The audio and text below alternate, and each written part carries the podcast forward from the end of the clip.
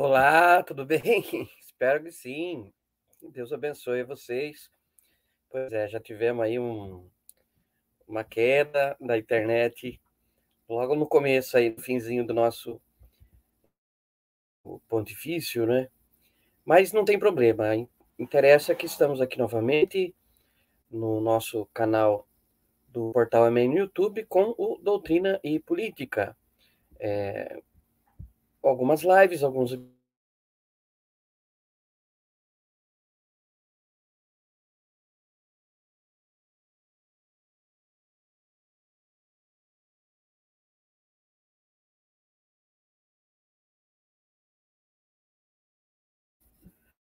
E o porquê, então, como está dizendo, o porquê o cristão tem que ser contra o comunismo, né? Nas quatro primeiros, primeiras lives, episódios, nós fizemos a leitura comentada da Divina Redentores, carta encíclica do Papa Pio XI, né, contra o comunismo. É, depois, tecemos numa outra live, num outro episódio, algumas considerações aí a respeito do nosso sistema eleitoral, da dinâmica eleitoral do nosso país e da nossa democracia, que, como todos sabemos, é passível de críticas e tem uma série de defeitos aí a serem corrigidos, né? Semana passada, no episódio anterior, no episódio anterior, nós começamos a leitura comentada também de um subsídio muito bacana que a Regional Sul 2 da CNBB, Regional Sul 2 equivale ao Estado do Paraná, da Conferência Nacional dos Bispos do Brasil, é, prepara, sempre em ano de eleições gerais, uma cartilha de orientações políticas, explicando, afinal de contas, que critérios nós, católicos, cristãos, devemos ter na hora do voto, para que não se pare-se o voto da fé. Ah, o voto deve ser exercido como direito cidadão, mas a escolha, né, o seu livre-arbítrio, é claro, você o tem, mas ele deve estar né, submetido a critérios que deem testemunho da sua fé. Então, se você é católico, você vota como um católico, de acordo com os valores é, católicos, né? Então, semana passada nós começamos é, a leitura desse material. Vamos continuar hoje, tá bom? Antes de mais, eu agradeço a todos que têm entrado nesse canal para acessar é, a nossa nosso conteúdo, né, do Doutrina Política. Peço que você repasse nas suas listas, né, de redes sociais, de aplicativos de mensagem, é, estas lives, né, para que todos possam ser esclarecidos. É, de antemão, já peço desculpas se em algum momento aqui da nossa live, da nossa, do, da nossa aula de hoje, né, do nosso conteúdo de hoje, houver alguma queda de internet aqui nos estúdios maravilhosos do Portal Amém, não é? A internet é um pouquinho precária, e hoje o tempo está bem chuvoso, bem nublado, e a gente não entende o porquê né? A gente não é engenheiro, porque que quando o tempo está ruim, com chuva, nublado, a internet fica lenta. Mas não tem problema. A precariedade é a nossa companheira, porque a divina providência também sempre nos acompanha, né? Então, é, antes de entrar no assunto propriamente dito, eh, vamos reforçar o convite para que você entre no site do Portal Amém, portalamém.com.br. Lá você encontra os nossos artigos e convido você também a entrar lá na seção de e-books e adquirir os nossos e-books, tá bom? É, são baratinhos e assim a gente vai compartilhando os conteúdos da vida e da fé. Outro recadinho é que recuperamos a nossa conta no Instagram, tá? Arroba Portal Amém. Você acompanha lá no dia a dia a gente também. Tá bom? Essa conta estava congelada, não é? Porque foi hackeada, mas graças ao trabalho aí do nosso amigo advogado, Dr. Caio Mariano, né? Arroba Caio com Y, né? Caio com Y, Mariano. Arroba Caio Mariano. O Caio dele é com Y. O Caio conseguiu para nós lá fazer um contato judicial com a empresa Meta, que tem a propriedade do Instagram, do Facebook, para nos devolver a conta. Né? Então, confira lá, o arroba portal amém, tá bom? Uh, vamos então uh, começar. Lembrando que nós paramos neste conteúdo aqui, olha. A parte 4, tá bom? É, parte 4, corresponsabilidade pelo Brasil. Orientações sobre a responsabilidade do voto. O cristão precisa deixar de responsabilizar os outros pela situação atual do Brasil. Além disso, cada um pode perguntar a si mesmo: o que posso fazer para concretizar a mudança que desejo? Propomos a seguir algumas práticas para o exercício da cidadania. Aqui, antes das eleições. Tá, gente? É uma coisa que eu quero lembrar você é que esta cartilha que nós estamos usando aqui, como que começamos na semana passada, ela foi publicada em 2018, tá? Ela está gratuitamente disponível no site da CNBB. E você mesmo pode entrar lá, baixar, acessar. Acontece que a cartilha deste ano, 2022, não está liberado gratuitamente o PDF, tá? Ele é para ser comprado, né? Eu não, não quis comprar porque o, o a, a, linha mestra, né, é, do, do, do, conteúdo das orientações permanece a mesma. Pode ter no subsídio atual talvez alguma coisa é, de um contexto diferente, mas a linha mestra é, é, a mesma da orientação da igreja. Então a gente vai seguir é, aqui, tá bom? O que, que a gente pode fazer? O que, que a gente tem que fazer antes, antes das eleições? Tenha interesse pela política. Ela influencia concretamente a nossa vida. Salário, impostos, preço de mercadorias e serviços. e é essencial para a transformação da sociedade, educação e segurança. Quando você não se interessa por política, outras pessoas se interessam. E geralmente a pessoa com má intenção de atuar na política. Se não for o interesse de todos, todos ficaremos na mão, nas mãos dos maus políticos, né? Então, há que se ter esse interesse pela política. que mais? Escolha candidatos que têm boa índole. Isso nos desafia a pesquisar. Precisamos reconhecer que há candidatos honestos e competentes. É preciso procurar informações em fontes seguras sobre o candidato de sua preferência, sobre sua vida, sua atuação na sociedade, sua família e seu trabalho social. Tomar cuidado com notícias falsas, né? As famosas fake news, né? Então, a gente tem que pesquisar o, o candidato, né? É claro que uh, o candidato a presidente, a governador, uh, a prefeito, esses a gente acaba tendo mais em mente porque eles estão no noticiário todos os dias, todas as semanas, né? Complica um pouco mais quando eu tenho que fazer a pesquisa para votar, por exemplo, para senador, porque a verdade é que a gente não acompanha o trabalho dos senadores como um todo, o tempo todo, né? É, mas, mesmo assim, é uma questão de se pesquisar a vida dos candidatos. O mesmo vale para os deputados federais, estaduais, são muitos, são muitos os candidatos. Então, é, sugiro né, a, a fazer uma adenda aí a essa orientação, que você pesquise a vida e o trabalho, a ação política dos candidatos, né, principalmente aqueles que são da sua região, para que fique mais fácil você cobrá-lo depois das eleições, né? Porque se ele é da sua região, se ele é da sua região, é, provavelmente ele vai aparecer na sua região é, durante o período de mandato, e aí você vai ter a oportunidade de cobrar dele a postura, o posicionamento, o voto lá no Congresso que você confiou, né? Eu mesmo posso dizer, no caso dos vereadores, quando eleição municipal, procurar em vereadores que você conheça, que sejam, de repente, é, do seu bairro ou da classe trabalhista que você pertence. Esse, esse, é, é, essa é uma providência essencial para que a gente possa conseguir ter acesso aos candidatos depois de eleitos, para poder cobrá-los, né? Vamos lá, continuando. É... Cuidados necessários. Não merecem o voto os candidatos despreparados, ou então que se escondem por trás de interesses particulares ou de grupos, incapazes de apresentar metas claras de governo e políticas públicas consistentes. Igualmente, os candidatos oportunistas, que só aparecem em época de campanha ou que fazem promessas exageradas. Então, o candidato a um cargo público tem que ter o mínimo de preparo, não é? Afinal de contas, ele vai nos representar é, com o seu mandato e vai exercer um, um mandato que é complexo, né? Então, não pode ser literalmente qualquer um, tá? Não basta boa vontade, tem que ter preparo, tem que ter experiência é, na vida em sociedade, experiência de trabalho, experiência de vida, experiência de administração, né? Outra coisa é que tem que deixar suas metas e objetivos muito claros. Candidato que não apresenta plano de governo, sabe? Candidato que promete para você que vai te dar saúde, educação, emprego, mas não sabe como, não dá para você votar num cara desse.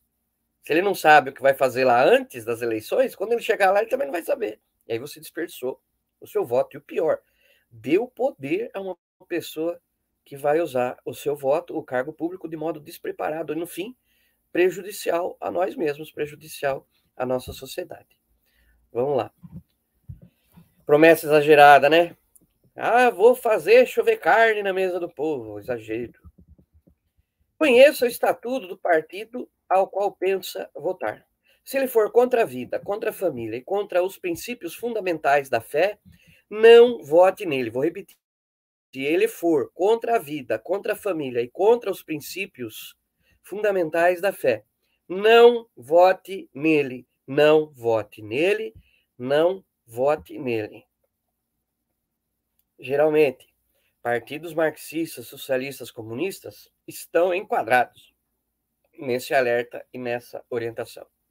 No estatuto do partido já tem lá o seu posicionamento contra os valores cristãos, contra a vida, viu? Contra a família, contra a fé. Então, não vote neles.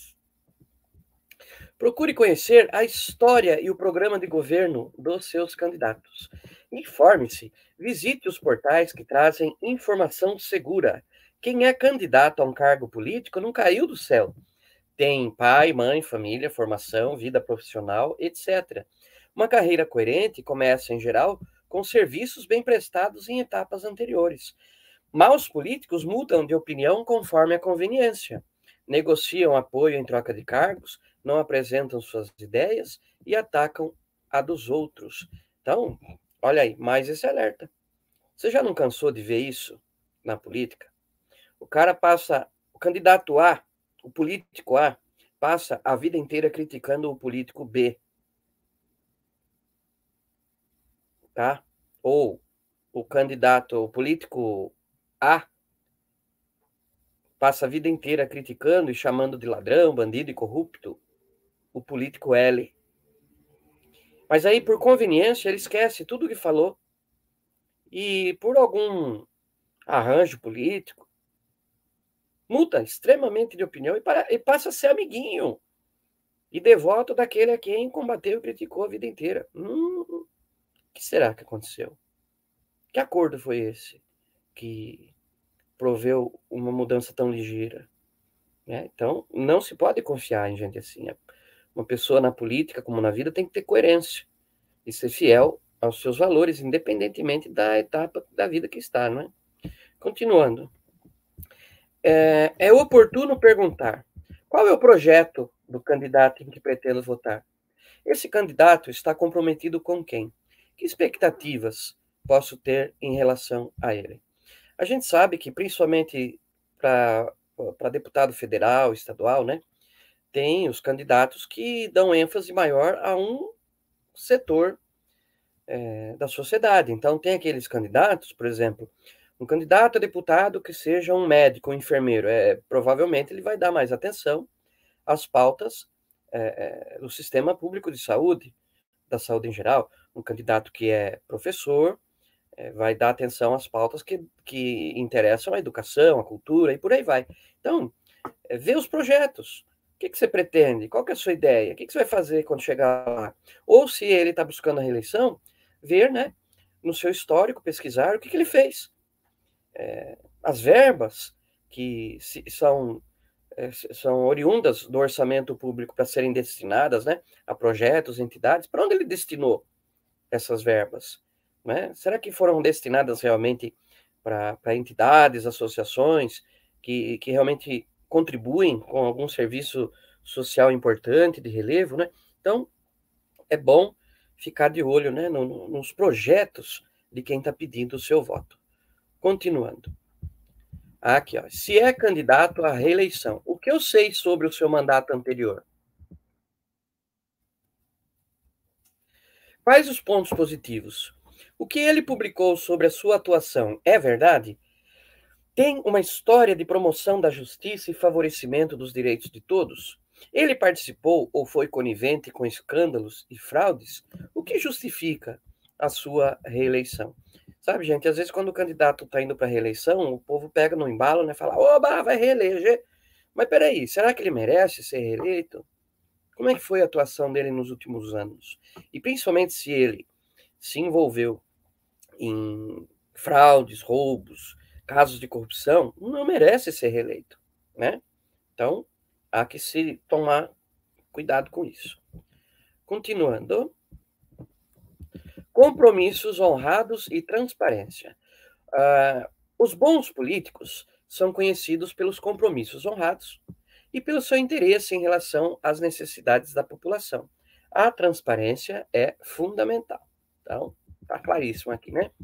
Compromisso com políticas públicas em favor de todos. O candidato deve estar comprometido com políticas públicas que defendam e promovam a dignidade da vida, a inclusão dos pobres, dos deficientes, dos idosos e dos jovens. E o voto é a nossa melhor arma para alcançar isso, tá?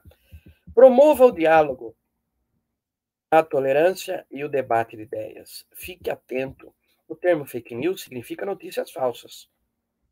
e consiste na divulgação de informações falsas ou deturpadas, boatos e mentiras nos meios de comunicação, especialmente nas redes sociais. Essas notícias proliferam rapidamente e atrapalham o debate público. Antes de compartilhar qualquer mensagem, verifique a fonte da informação em sites ou veículos de comunicação confiáveis.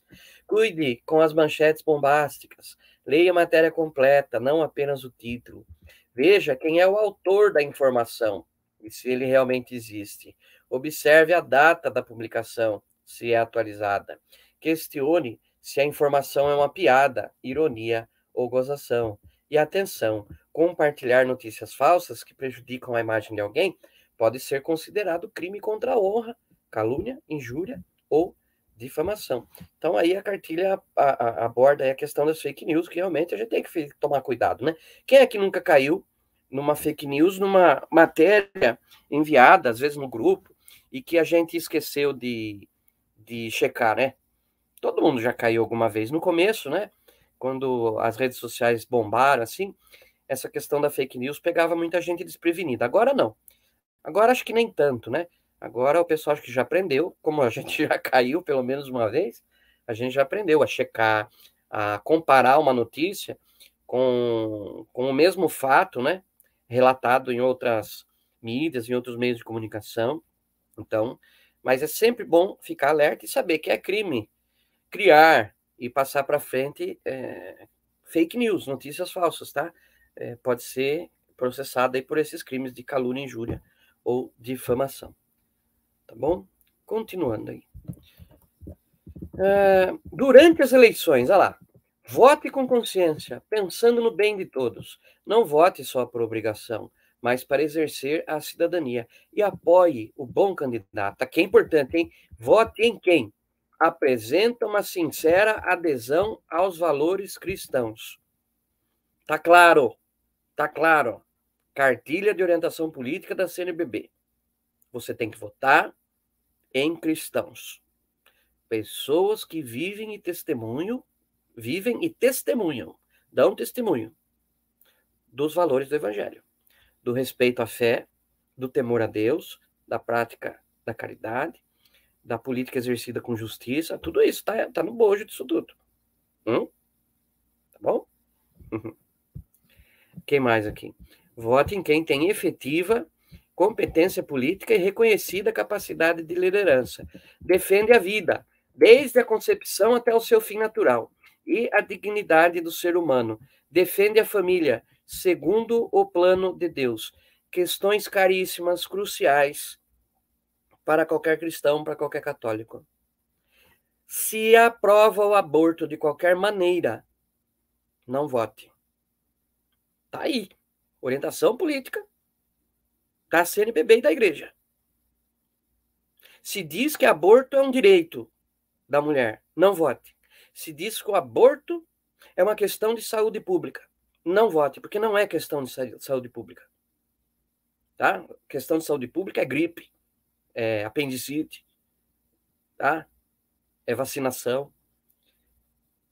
Aborto é assassinato. E a vida do ser humano não é uma questão de política pública, é uma questão de direito natural, direito divino. Faça esse teste. Pergunte para o seu candidato qual é a posição dele a partir do aborto, a respeito do aborto. E ele tem que ser enfático. Não aprovo. Não voto. Se aparecer um projeto querendo liberar ou flexibilizar, serei contra. Se chegar na minha mesa, veto. É isso, nesse, aí você vota. Se o candidato, você perguntar a ele sobre o aborto e a pessoa falar assim, não, eu não sei, porque isso é uma questão, porque a sociedade vive, porque tem que ser e rolar, não vote. Não vote. E também a questão da família. Projeto de Deus para a família, né? o homem e a mulher que no seu amor geram os filhos. Esse é o modelo da família cristã que alguns dizem que é a família tradicional. E não tem mal nenhum em ser família tradicional. Tá? Esse é o projeto de Deus. Homem e mulher, crescei e multiplicai-vos. Tá bom? Não votem em candidatos que dizem que qualquer coisa é família. Tá? Que apoiem poliamor, ideologia de gênero, né? Ideologia não, tontologia de gênero, né? não vote, porque o objetivo deles é desfigurar a família para que a gente perca a nossa identidade. E a família também é um direito, uma instituição sagrada do ser humano. Todos temos direito a ser família, a vivermos como família, de acordo com o projeto de Deus. Se o seu candidato, você vai votar nele, ele tem projetos ou falas contra a família, do, do, do, do ponto de vista cristão, modelo cristão, não vote. Não vote. Depois, esse candidato estará aprovando lá, na sua cidade, no seu estado, no país, projetos, principalmente em relação às crianças e jovens, que vão querer desfigurar completamente o nosso conceito de família cristã católica. Não vote, tá bom? Continuando aqui. Que defenda, não, aqui, ó, que possui histórico, vote em quem? Possui histórico de comprometimento com as causas mais necessitados. Vote em quem tem atitude de respeito para com os seus adversários políticos. Apresenta coerência entre palavras e atitudes. Escolha, preferencialmente, pessoas que possuam vínculos com a igreja demonstrados antes da campanha eleitoral e que manifestam comportamento público que inspira confiança e credibilidade. E cuidado com os cristãos de ocasião. Aquele candidato que nunca põe o pé na igreja, que nunca está presente na comunidade, mas, quando se torna candidato, passa a ser participante assíduo de carteirinha, sabe? Por quê? Por quê? Porque ele quer seu voto, bobão. Não é porque ele se converteu. Então, se for votar num candidato cristão, católico, não tem problema mas que ele seja ativo e realmente membro da comunidade, que seja católico, cristão, na prática e não só na hora da conveniência. Muito bem, continuando aqui. Há valores que não estão sujeitos à política, a plebiscitos ou a qualquer negociação. Mesmo que todos os deputados e senadores votem sobre a descriminalização do aborto, Deus e a Igreja Católica continuem afirmando: não mate é o não matar do decálogo, né? A lei de Deus não está sujeita à opinião pública. Então, reforçando, mesmo que o seu candidato diga, não, quando eu for eleito, eu vou propor um plebiscito para ver o que, o país quer, aprovar ou, ou, ou criminalizar o aborto. Não. Uh -uh. Aborto é questão fechada. A vida é sagrada.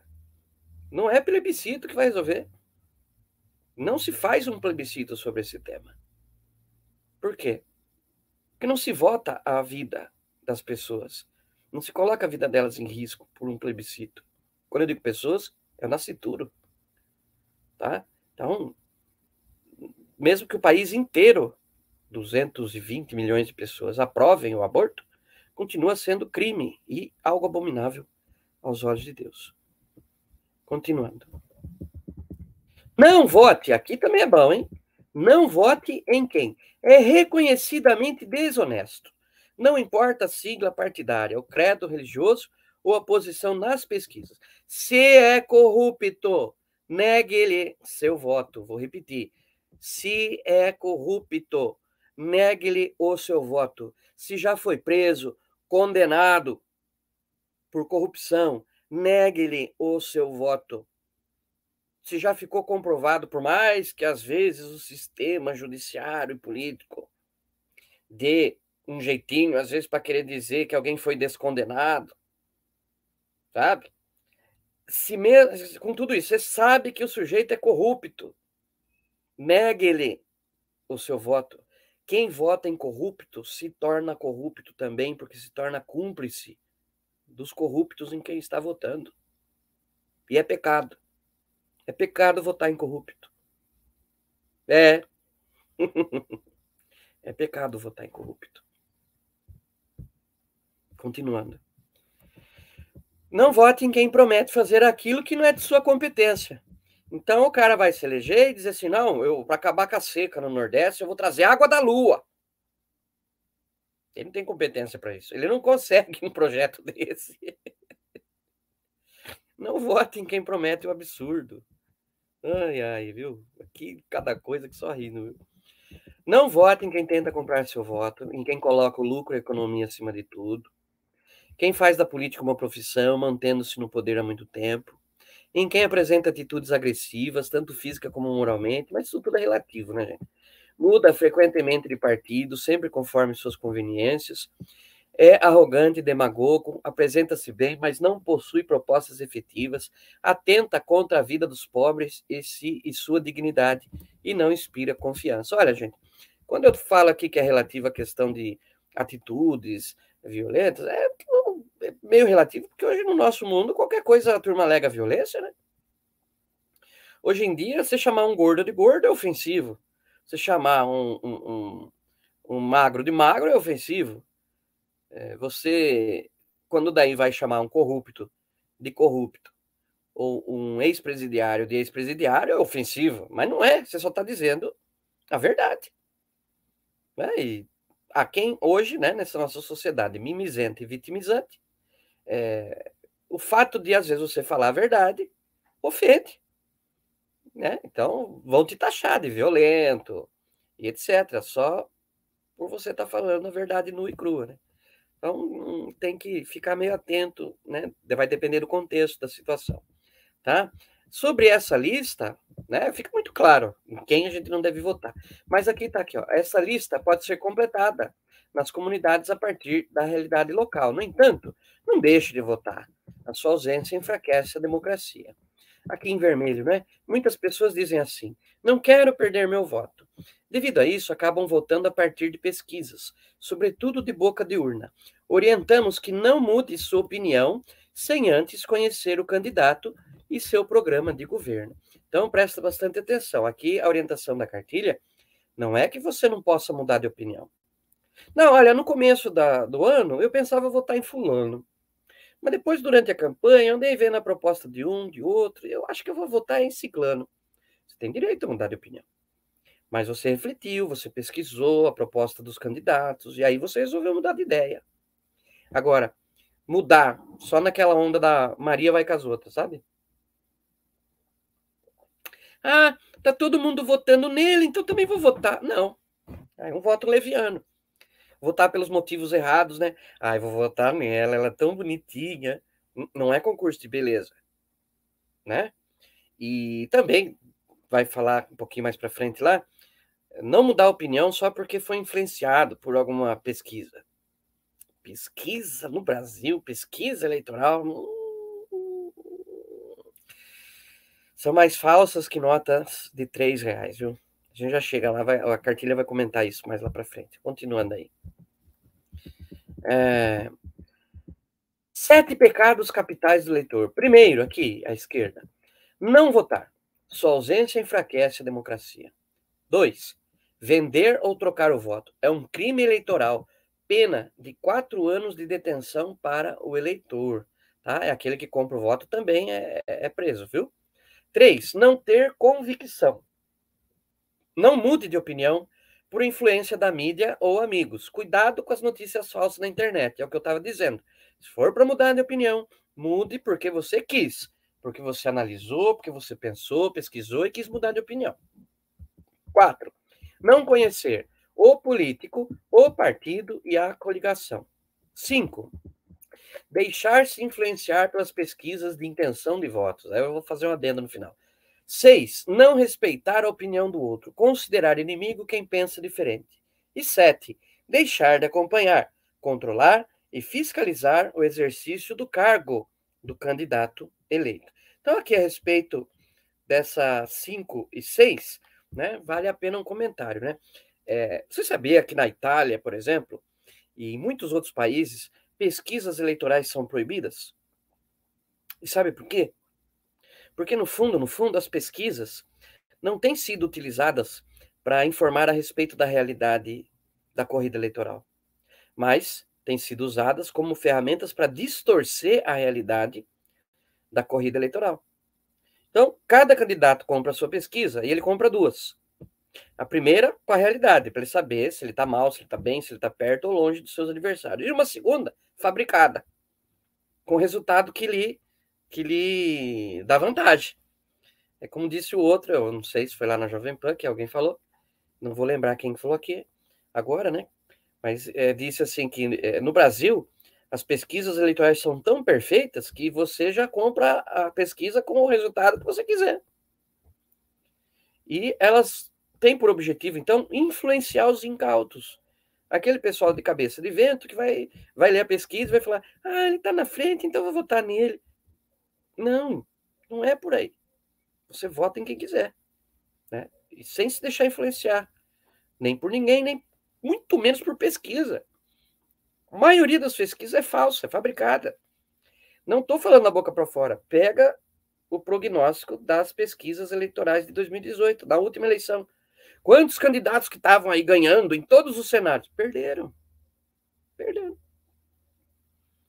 É, a própria ex-presidente Dilma, que concorreu ao Senado em 2018 por Minas Gerais, estava sempre na frente nas pesquisas. E eu lembro que eu tive em Belo Horizonte e perguntei para bastante, bastante, bastante gente: você vai votar na Dilma? Mas ninguém falava que ia votar nela. Então, como que pode estar em primeiro? E quando terminou as eleições, o que, que a gente